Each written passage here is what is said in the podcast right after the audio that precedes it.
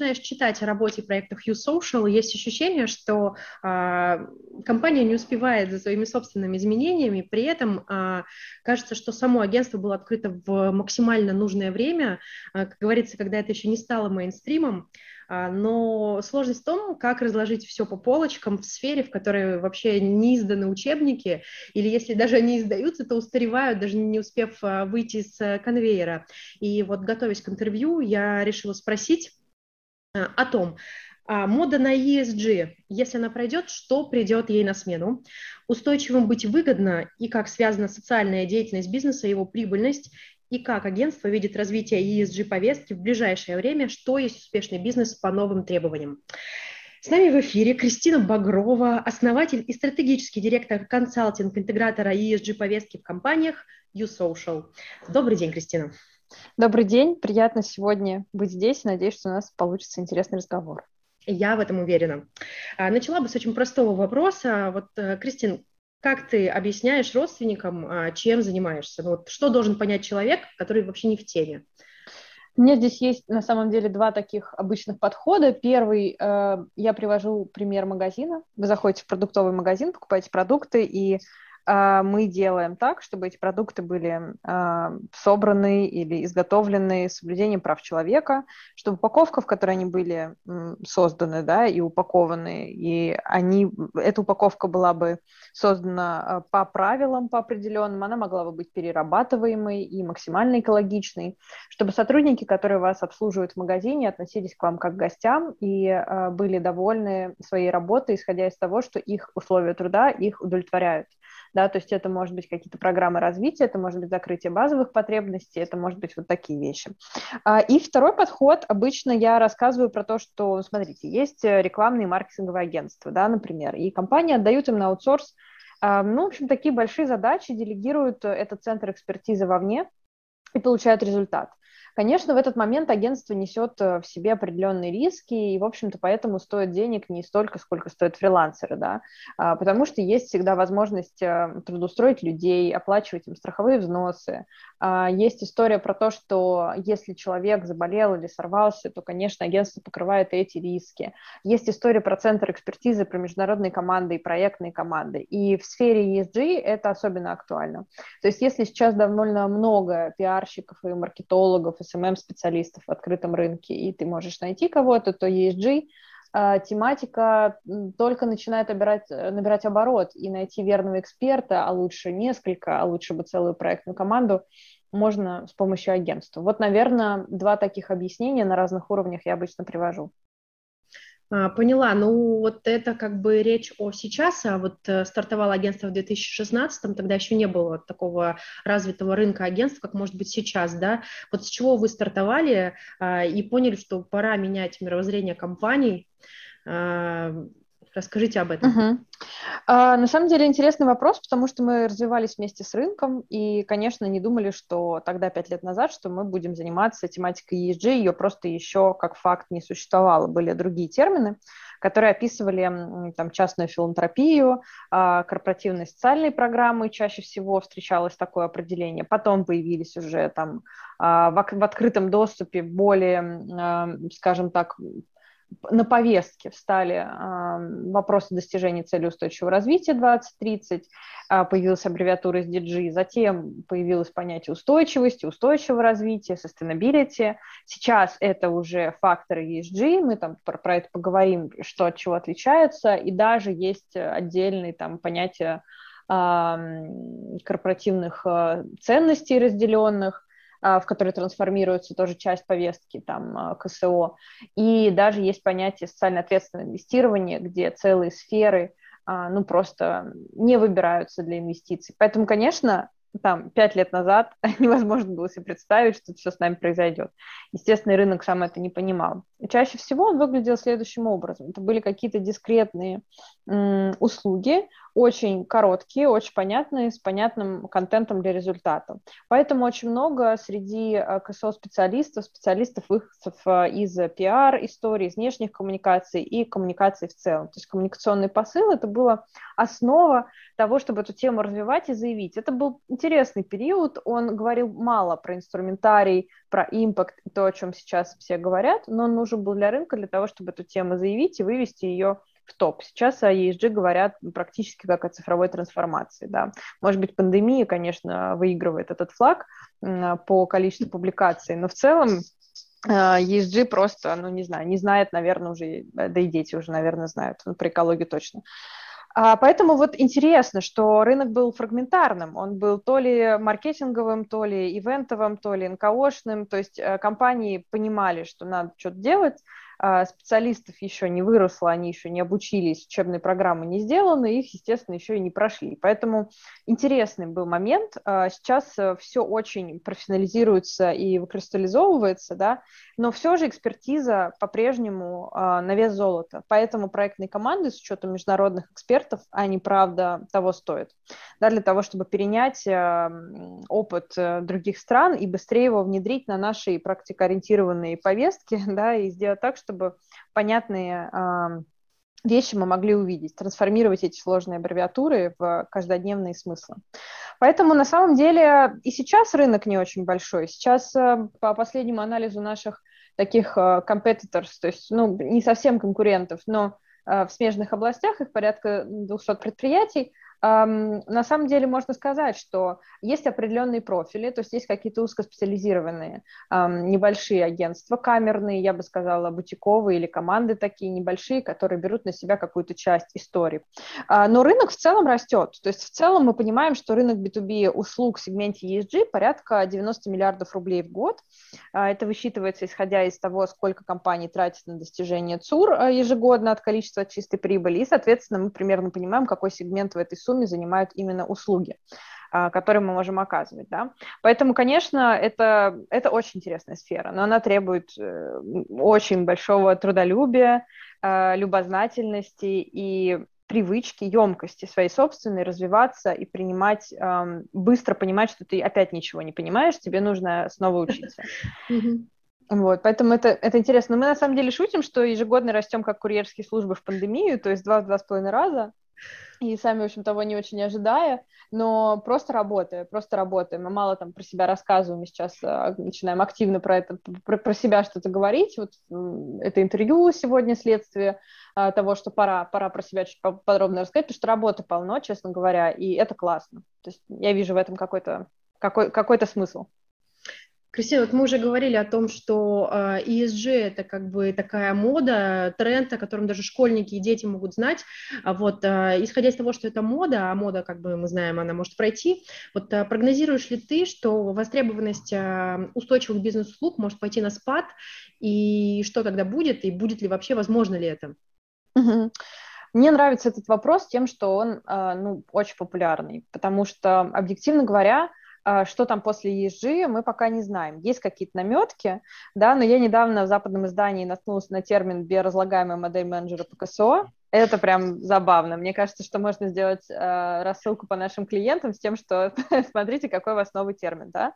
А, потому что, ну, есть идея, что весь функционал разойдется по процессам, а вот куда пойдет дальше этот специалист. Mm-hmm. А, ну, скажем сразу, что, во-первых, есть поддерживающие функции у такого менеджера, там, по устойчивости, по ESG-трансформации, можно как угодно называть, по-разному в разных компаниях это называется. Но смысл в том, что есть то, что ты должен делать всегда, да, то есть это какие-то процессы, которые ты поддерживаешь другой стороны, конечно, а, роль а, такого человека, ну, он такой паровоз, он такой авангардист, он а, какие-то процессы меняет не только в своей области, и это, в общем, основное такое изменение про то, что мы заходим везде и изменяем оптику, одеваем другие очки, смотрим на процесс по-другому, и, конечно, трансформация всей компании неизбежна. Поэтому вот типа настроить процессы уйдет, но для меня какая-то интересная идея, но вижу, что она не очень реальна. Куда пойдет этот менеджер дальше? очень много западных источников говорит про сферу финансов, mm-hmm. про связку ESG с финансами. И вообще ESG, вот когда, что будет после, а, переход от устойчивости и корпоративной социальной ответственности к эффективности эм, указывает на созревание бизнес-практик для более точного измерения эффективности вот этого портфеля. Вот что такое ESG. ESG э, просто mm-hmm. систематизирует эти данные для правильного измерения. И появляется термин и про эффективность этих инвестиций, про портфель, то есть очень много терминологии идет из финансового мира. И, конечно, для нас это большой сигнал. Большой сигнал про то, что как только мы увидим, а, и сейчас есть первые примеры, подтверждающие это, например, там, рынок в США а, социальных инвестиций, импакт-инвестиций, а, год от года растет в 50%. Вау, ну то есть э, как бы это огромный рост. Скажите еще такой рынок, э, кроме курьеров пандемии, да, который так растет. Ну то есть это очень интересно. Поэтому, конечно, вот этот стык с финансами, mm-hmm. это и для нас э, большой горизонт развития. Мы видим здесь свою роль, мы видим здесь, где мы должны дорастить экспертизу, каких специалистов привлекать. И, конечно, постепенно мы тоже к этому придем. Финансы – это такой четкий, измеримый рынок, а, и поэтому здесь, э, по мере того, как отрасль становится все более сложной, нам необходимо улучшать эти методы сбора и отслеживания показателей, данных, чтобы соответствовать как бы, а, выстраиванию правильных процессов в сфере ESG. Еще интересно, на самом деле, что недавно было проведено исследование а, на тему того, какие причины стимулируют развитие устойчивости а, в компании. И, ну, опять же, внимание инвесторов к ESG-факторам 58% респондентов ответили. Затем идет там спрос и ожидания потребителей, и, внимание, это опять про деньги, да, 51%. Рыночные тренды и активность конкурентов снова про деньги, 44%. Да, и требования российских международных регуляторов, это скорее про риски, которые мы можем понести. Там, естественно, есть финансовые затраты, там 41% отмечает. И уже дальше идут показатели там, повышения операционной эффективности, конечно, тоже а, на деньги влияет, но не так впрямую косвенно, ожидания сотрудников, которые тоже мы можем косвенно замерить и так далее. Поэтому, конечно, интересная ситуация. Во-первых, нужна связка с экономикой, абсолютно точно, мы ее все больше и больше видим, будем выстраивать. Во-вторых, очень интересно, что э, компании просят господдержки, а государство отвечает регуляторно, э, то есть давая какие-то меры, но пока не раскадровывая, что имеется в виду. То есть, например, есть э, история про то, что, да, если вы котируетесь на московской бирже, вы там должны делать э, вот эти, вот эти, вот эти вот показатели, выкладывать, делать их прозрачными. Если вы а, там а, компания с госучастием, госкорпорация, если у вас а, компания с оборотом там примерно малого бизнеса, переходящего к среднему, вы обязаны а, публиковать нефинансовую отчетность. Да, мы уже это имеем. Но, например, с точки зрения прозрачности, что такое нефинансовая отчетность и какие данные мы как можем отслеживать, пока у нас есть только законопроект который, в общем, тоже не заставит себя ждать, и скоро наверняка будет принят, мы получим какие-то более подробные разъяснения относительно этого. Но э, компании, конечно, с одной стороны ждут э, государственной поддержки, а с другой стороны ее боятся, потому что непонятно, что там будет написано. Вот, поэтому, ну, мне кажется, мы сейчас в какой-то такой интересной стадии, и ESG будет, будет трансформироваться и, скорее всего, в сторону финансовой связки. Ну вот, э, вот как, как сейчас, вот компании все равно встают на этот путь, они как бы, может быть, не понимают, э, что им предстоит сделать, но тем не менее как бы работа движется, и можно ли как-то разделить по каким-то типам или критериям э, вот все компании, которые мы наблюдаем на рынке, вот, ну, по каким-то группам, например. И вот как бы что отличает устойчивый бизнес в России именно? Угу. Ну, интересный вопрос, потому что, конечно, э, заниматься категоризацией нужно после того, как ты наберешь какой-то объем данных. Наш, наш мозг э, склонен к тому, что давайте-ка мы все тут э, раскатегоризируем, потому что нужно разложить все по полочкам. Но в жизни это, в общем, работает не очень так. Ну, попробуем, наверное, сформулировать э, для себя каких-то вот таких три больших категории.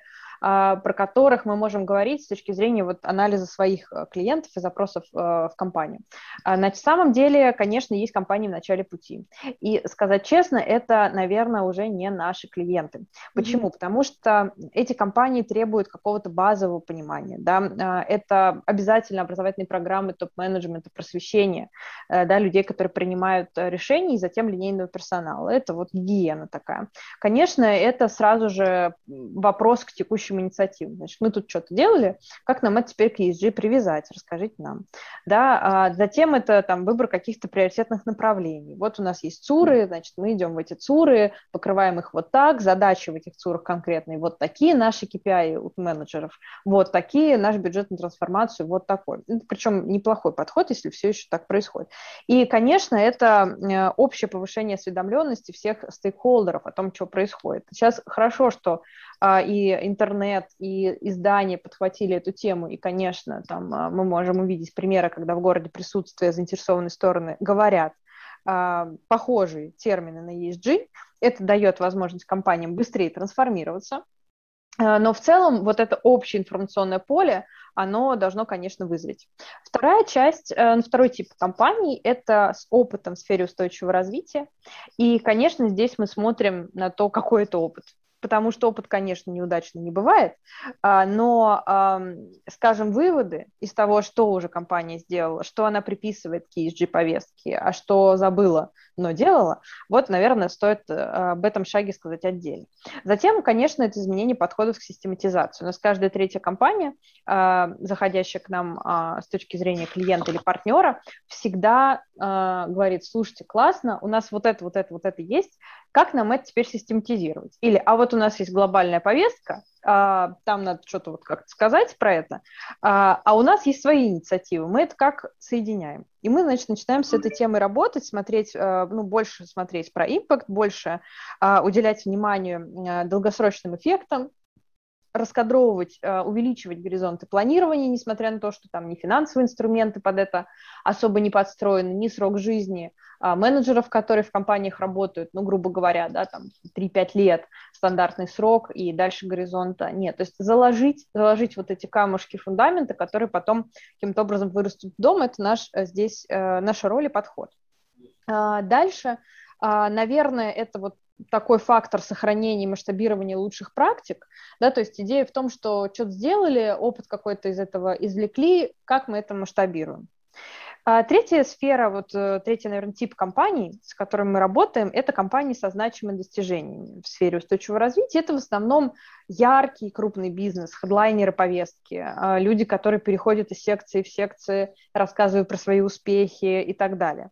То есть сейчас очень интересный тренд визитка проекта, визитка э, устойчивого развития э, с точки зрения там, компании уже выражена в нефинансовой отчетности, в интегрированной отчетности, э, в выступлениях спикеров, в презентации проектов. Это, кажется, все знают. Сейчас возникает вопрос, как вы это сделали? Каким инструментарием вы пользовались? Как увеличить скорость и масштаб изменений да, при минимальных затратах еще желательно? А, как распространить информацию об этих инструментах? А, как публично осветить внутренние процессы, которые не всегда были просты. Вот это интересный вызов для нас, и у нас тоже есть часть таких клиентов, приходящих вот с подобными запросами. Это, конечно, такая э, очень интеллектуальная, очень интересная работа. Э, представляю, как тяжело приходится новичкам, которые, например, относятся, ну, О, да. условно говоря, в первую группу, да, потому что очень много терминов, понятий и вообще э, инструментов, которые приходится разбираться на начальном уровне. Вот и, и любопытный вопрос, э, кто, как правило, в компаниях, э, любой из групп э, занимается вопросами устойчивого развития. Это как бы какой-то отдельный специалист или это подразделение. Э, люди нанимают специалистов уже готовых, либо растят внутри компании. Как вот традиционно складывается вот это вот взаимодействие внутри? Угу. Ну, здесь э, такая интересная задачка, потому что, конечно, это новые профессии в области высокоинтеллектуальных, э, да, там, каких-то материй. Это не, э, ну, скажем, не такой ручной и понятный процесс, тоже интеллектуальный, который, там, например, связан с компьютеризацией, да, то есть это скорее больше про смыслы, про в том числе общегуманитарное образование, философские подходы, мышление и зрелость этого мышления. И, конечно, прямо нет на рынке многих, много, многих специалистов, которые готовы переквалифицироваться и быстро, быстро расти, как растет рынок. Поэтому, конечно, здесь есть дихотомия. То есть, с одной стороны, быстро ты не научишься, э, долго, а долго учишься, значит, все устаревает. Что же делать? А, поэтому э, интересно набирать разные э, источники. Как всегда, мы там смотрим на эту проблему в лоб э, и решение не находим. Если подумать, что может с этим сделать, нужно конечно, и долгосрочные программы образовательные, да, и у нас в команде люди, которые занимаются ключевыми вопросами с точки зрения ESG, там, а, консалтинга и стратегии, имеют профильное зарубежное образование по этой теме, и это важный фактор для нас. С другой стороны, там, опять же, на примере компании а, и нашей команды, мы всегда переобучаемся, дообучаемся, ежемесячно проходят какие-то встречи на определенные темы. Теория изменений отлично делаем а, картирование а, всей команды, разбираем разные проблемы. Модель трех горизонтов, поехали. Что это такое, как это происходит? У нас даже младшие менеджеры а, смотрят да, на, на это, учатся, потому что ну, выбора нет, нет этих специалистов, и, конечно, тема интересная. А, смежные области есть, без должной экспертизы, но там а, кто-то из маркетинга переходит и так далее. Появляется сейчас очень интересное агентство, которое просто там забыли убрать э, слоган, что они рекламные, просто добавили ESG. Это интересно, это прям сфера развития а, повестки тоже, это, конечно, видно, но видно, что это тоже показатель интереса к теме. А есть партнеры и коллеги, которые а, за рубежом обучались, вернулись или не вернулись, и благо онлайн-форматы предполагают международные команды. И мы, конечно, в высокоинтеллектуальных своих проектах участвуем и привлекаем спикеров из-за рубежа. И специалистов, исследователей, раз, разношерстные команды получается. А, поэтому не знаю, мне кажется, что э, нанимать или растить это вот вопрос такой не стоит. И нанимать, причем вот хантить, потому что их нет. А наблюдать, смотреть, э, смотреть в сообщество, хантить. И растить, причем постоянно. Кристина, вот какая роль во всем этом у топ-менеджмента компании? То есть вот эм, насколько готовы сейчас руководители говорить об, и, ну, говорить, наверное, об ESG они готовы, но вот как бы предпринимать какие-то действия и играть какую-то роль решающую в том, чтобы изменения происходили. А вы знаете, здесь интересный момент. Вот мы все считаем э, в своей гражданской общественности, что э, мы вообще никакой роли тут не играем. Директор, значит, где-то наверху, топ-менеджмент, значит, где-то там, а мы вот ничего с этим сделать не можем. Ну, вот не хватает им осознанности. Да, а, есть какие-то простые инструменты. Я недавно общалась с экспертом а, из сферы КСО, который работает сейчас в секторе, и а, поделилась она такой мыслью, она говорит, слушай, ты знаешь, как классно, директор – это лицо компании, который постоянно сталкивается с неудобными вопросами. И ответ он эти ищет у своих специалистов внутри. И это классное подспорье для развития темы. Директор пришел э, на панель на ПМЭФе, и его спрашивают, слушайте, а как у вас там с выбросами? Он говорит, так, а они опять спрашивают этот вопрос. Значит, надо уделить этому время, значит, надо дернуть своих сотрудников, которые мне там давно снизу говорят, что это проблема, да, и как-то про это поговорить, про это подумать, выделить бюджет и начать трансформироваться. Поэтому, конечно, а, директор имеет, ну, такую ключевую роль, когда а, его стейкхолдеры а, собственно, его обязанность это сделать так, чтобы все работало, да, и создать такое пространство, где есть и прибыль у акционера, и есть и смысл у всех остальных, потому что иначе как бы люди не будут работать. А, вот это, наверное, интересный фактор. А, поэтому директор имеет такую, такой вес, а, который нужно насыщать смыслом через внешние вопросы, через внутренние запросы от менеджеров вообще не бояться. Вот большой совет всем менеджерам, которые боятся общаться с топ-менеджментом, ну, там считают, что вот они там какие-то, значит, резкие ребята, э, конечно, времени мало, риски большие, тут резким как бы как не быть, да, но с другой стороны, а, ну, слушайте, вам же платят деньги за эту работу, да, вы там сидите, периодически говорите о каких-то больших событиях, делая контент, понимая, что можно было сделать больше. Ну, а, говорите об этом напрямую. Ну, что, что с вами может произойти? Максимум вас уволят, вы пойдете в другую такую компанию, потому что э, вакансий в рынке КСО, э, ну и устойчивого развития, не знаю, в неделю по три штуки. Пожалуйста, выбирайте с хорошими зарплатами, с прекрасными коллегами, да, ну как бы, пожалуйста, устройтесь дальше и сделайте там проект, который вы там задумали, хотели или в сфере, там, в которой вы работали, перенесете этот опыт, экстраполируете, ну не вопрос. То есть, ну это максимальный ваш риск, а минимально, что вы можете сделать, классные, действительно долгосрочные вещи. У вас ИГД сменится, и вы уйдете, там, а проект будет жить, или трансформация будет. Ну это же тогда имеет смысл. Э, Кристина, вот э, ты сказала о том, что на крупных э, международных российских событиях, где собираются действительно руководители топовых компаний российских, очень часто в докладах звучат ЦУР, ЦУРы и разнообразные как бы эм, производные от цели устойчивого развития. Вот, ну, а на самом деле, вот что вкладывать в, в эти цели, как их приземлять, как, как, какой подход использовать, чтобы действительно ну, показать результат от, от проработки какой-то из них или нескольких.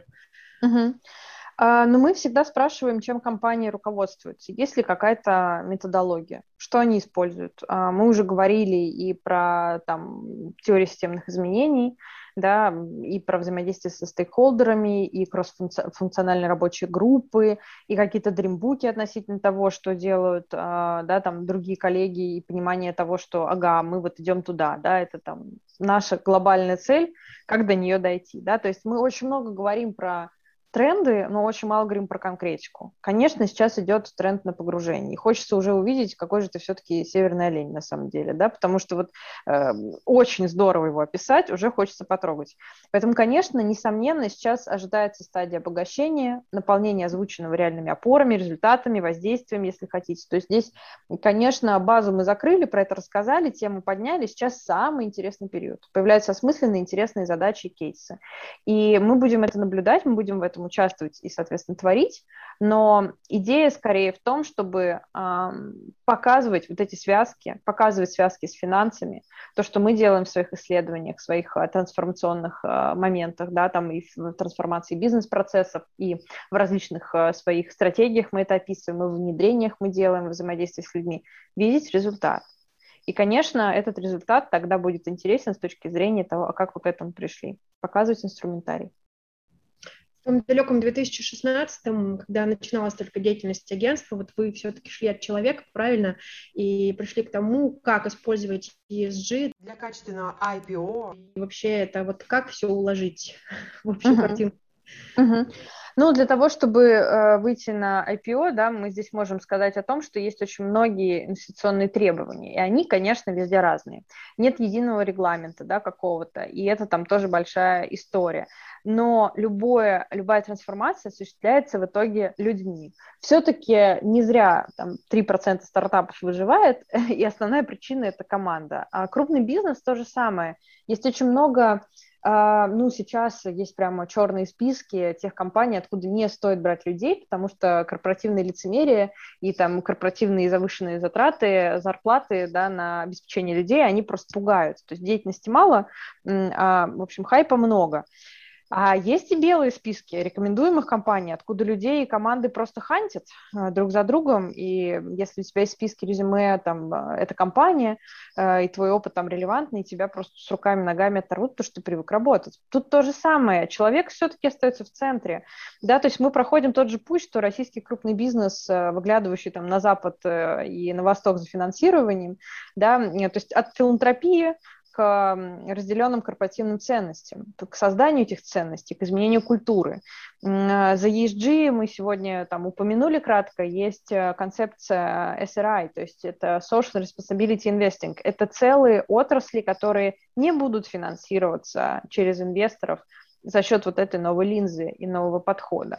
И это отрасли, которые в целом для человека могут казаться неоднозначными. Это и алкогольная промышленность, и табачная промышленность, и производство оружия даже с целью э, защиты, да, то есть это весь военно-промышленный комплекс, и, э, и еще много отраслей, да, то есть там, не знаю, до, можем дойти до истории про геймификацию, создание компьютерных игр, которые тоже там имеют плюсы и минусы, как и спичка, да, созданная, а, как, смотря как ей пользоваться. Но смысл в том, что есть и так, такая уже позитивная дискриминация, что ли, как а, сейчас это говорят.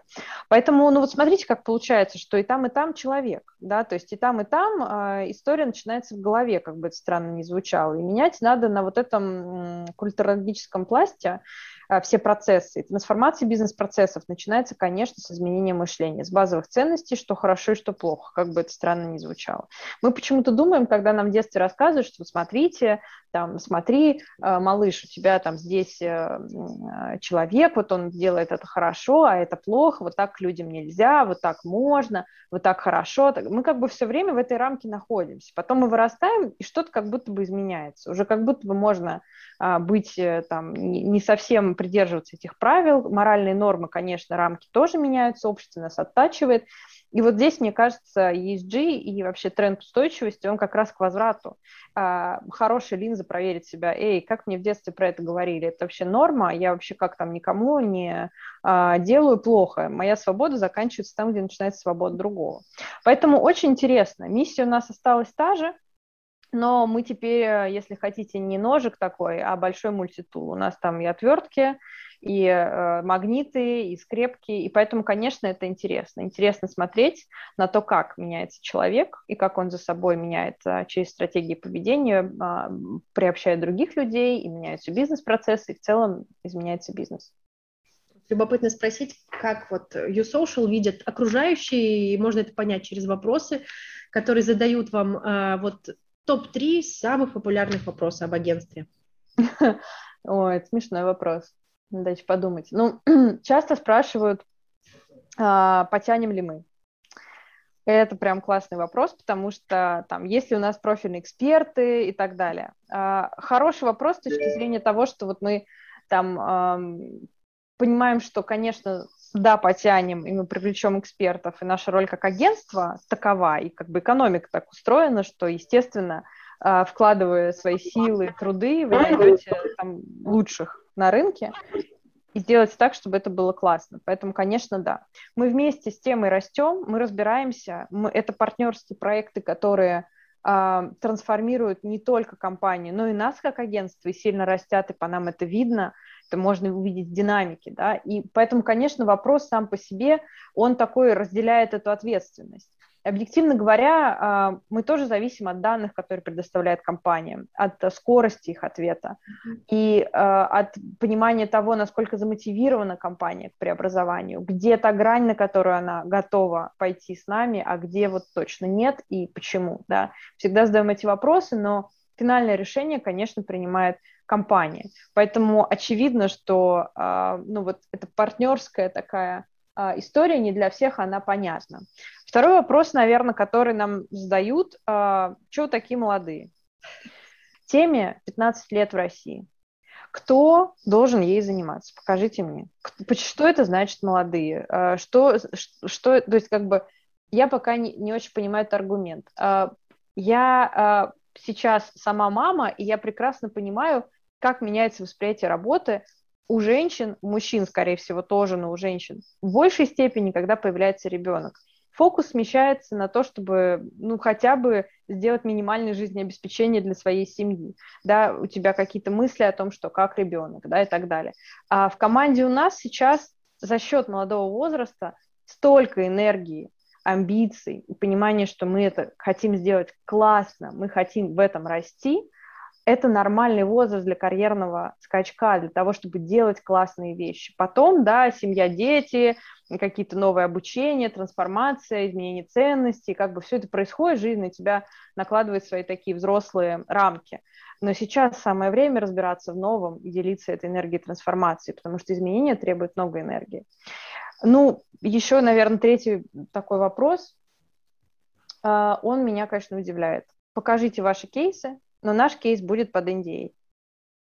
То есть я понимаю мотивацию компании, мы сами иногда предлагаем подписывать э, такие соглашения о неразглашении, потому что и мы показываем команду, и это все как-то должно быть э, качественно и правильно сделано. Вот это понимание такое на культурологическом уровне, оно вызревает.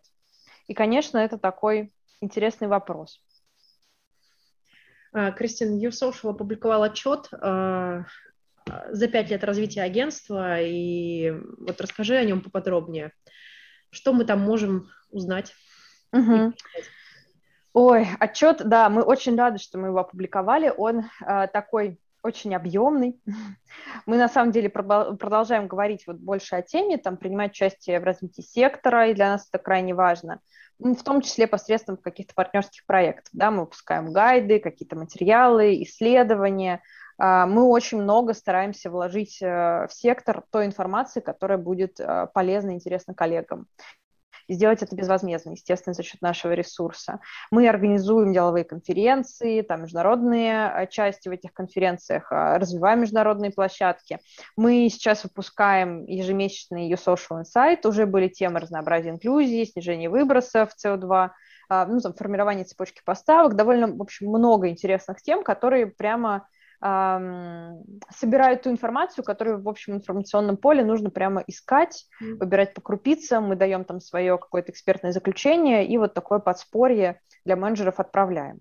А, но мы мало о себе говорим мы, правда, мало о себе говорим. Мы не успеваем а, за тем валом работы, который есть, мы не успеваем об этом говорить на встречах с клиентом, потому что мы сфокусированы на результате, сроке, затратах, понимании того, к чему мы как бы как идем, и скорее не до нас, да, вот скорее тремя вопросами, которые мы говорили выше, мы про, про себя, в общем, ограничиваемся, да, а неизвестность, она вызывает недоверие, потому что если это поле пустое, если это какой-то вот момент непонимания, то туда заходит очень много различных ну, домыслов, э, ответов, которые люди дают себе сами. И, конечно, нам нужно выкраивать время для того, чтобы открываться. А, например, после публикации нового состава команды, где нас больше 30 человек, нам сразу пришел ответ от одного из стратегических партнеров о перспективе взаимодействия. Да, вау, мы были в шоке. Это было буквально там через пару часов. Отчет – это публичная гарантия и такой увесистый ответ на вопрос об устойчивости нас самих. Он про подход, он про то, как мы растем вместе с рынком, а, он про направление работы интересные кейсы, про новые направления, которые мы поддерживаем, а, небольшие стартапы, про команду, про линзу воздействия, про 10 вопросов менеджера по КСО, который его мучает. Там очень много всего. Там, э, чем мы очень гордимся, данные нашего NPS, то есть э, показатели, которые говорят о том, что посоветуете ли вы нас коллегам, порекомендуете ли вы, будете ли вы с нами работать еще, на 93%, то есть это оценка 9,3 из 10. Это большой показатель, и это здорово для нас. Это для нас мерила в том числе такая линейка нашей работы, да, как мы вообще сработаем, посоветуют ли нас дальше. И это такая точка на карте, в которой мы сейчас, ну, то есть которой смотрим вперед. А, ну и, Кристина, в завершении беседы финальный вопрос хотелось бы задать о стратегии, о планах на будущее, чего ждать от YouSocial в ближайшее время. А, спасибо, спасибо за вопрос. А, ну, откровенно говоря, так как задачи меняются и осознанность сектора также трансформируется, мы, конечно, ожидаем более сложные и еще более интересные проекты. И мы к этому готовы. Вот сейчас, наверное, начинается этап понимание, что проекты становятся все более и более комплексными. Это обалденная история, скажу вам честно, потому что а, все, что мы делали дискретно и разово, это, конечно, без сомнения интересно, но интереснее идти дальше. Мы запустили сейчас большие отдельные продукты. Это семь разных системных продуктов, а, например, там об оценке, об урбанистике, вот ну, такие какие-то узкопрофильные вещи, в которых мы разбираемся, находим партнеров или специалистов, вместе делаем продукт. Мы готовим сейчас а, ряд продуктов на стыке IT и ESG. И сейчас будем в эту сторону смотреть, будем проводить интервью и глядеть, что нужно клиентам. Это, конечно, для нас стратегические партнерства на новом уровне принятия решений. Мы идем вместе с темой наверх и а, во всех смыслах и смотрим, как мы можем больше влиять. А, развитие совета поддержки агентства – это моя такая персональная задача. У нас сейчас, сейчас есть два человека, которые нас поддерживают и в сфере стратегического развития, в сфере креативных подходов, и для нас это немаловажно, мы продолжаем эту практику расширять и искать таких агентов агентства, что ли. А первые GR-проекты, мы сейчас ведем активные переговоры с государственными муниципальными структурами, с различными а, такими агентствами а, в нашей сфере, и это интересный опыт. Мы ожидали, что это будет сложнее. А сейчас мы понимаем, что для нас это новый вызов, новая ступень, и, несомненно, мы видим, где мы можем привнести больше смысла. Это безумно интересное направление. Конечно, это поддержка новых стартапов. Да, сейчас мы поддерживаем школу программирования для девочек, которая растет очень бурно, и прекрасная команда работает, лидер команды просто замечательный. Поэтому, конечно, здесь мы тоже только в начале пути. Кристина, у меня все. Хотела поблагодарить крайне поблагодарить за беседу, было очень приятно. А, вот, да, новых встреч. Спасибо. Спасибо большое, мне тоже было очень приятно. Спасибо, хорошего дня. Хорошего дня.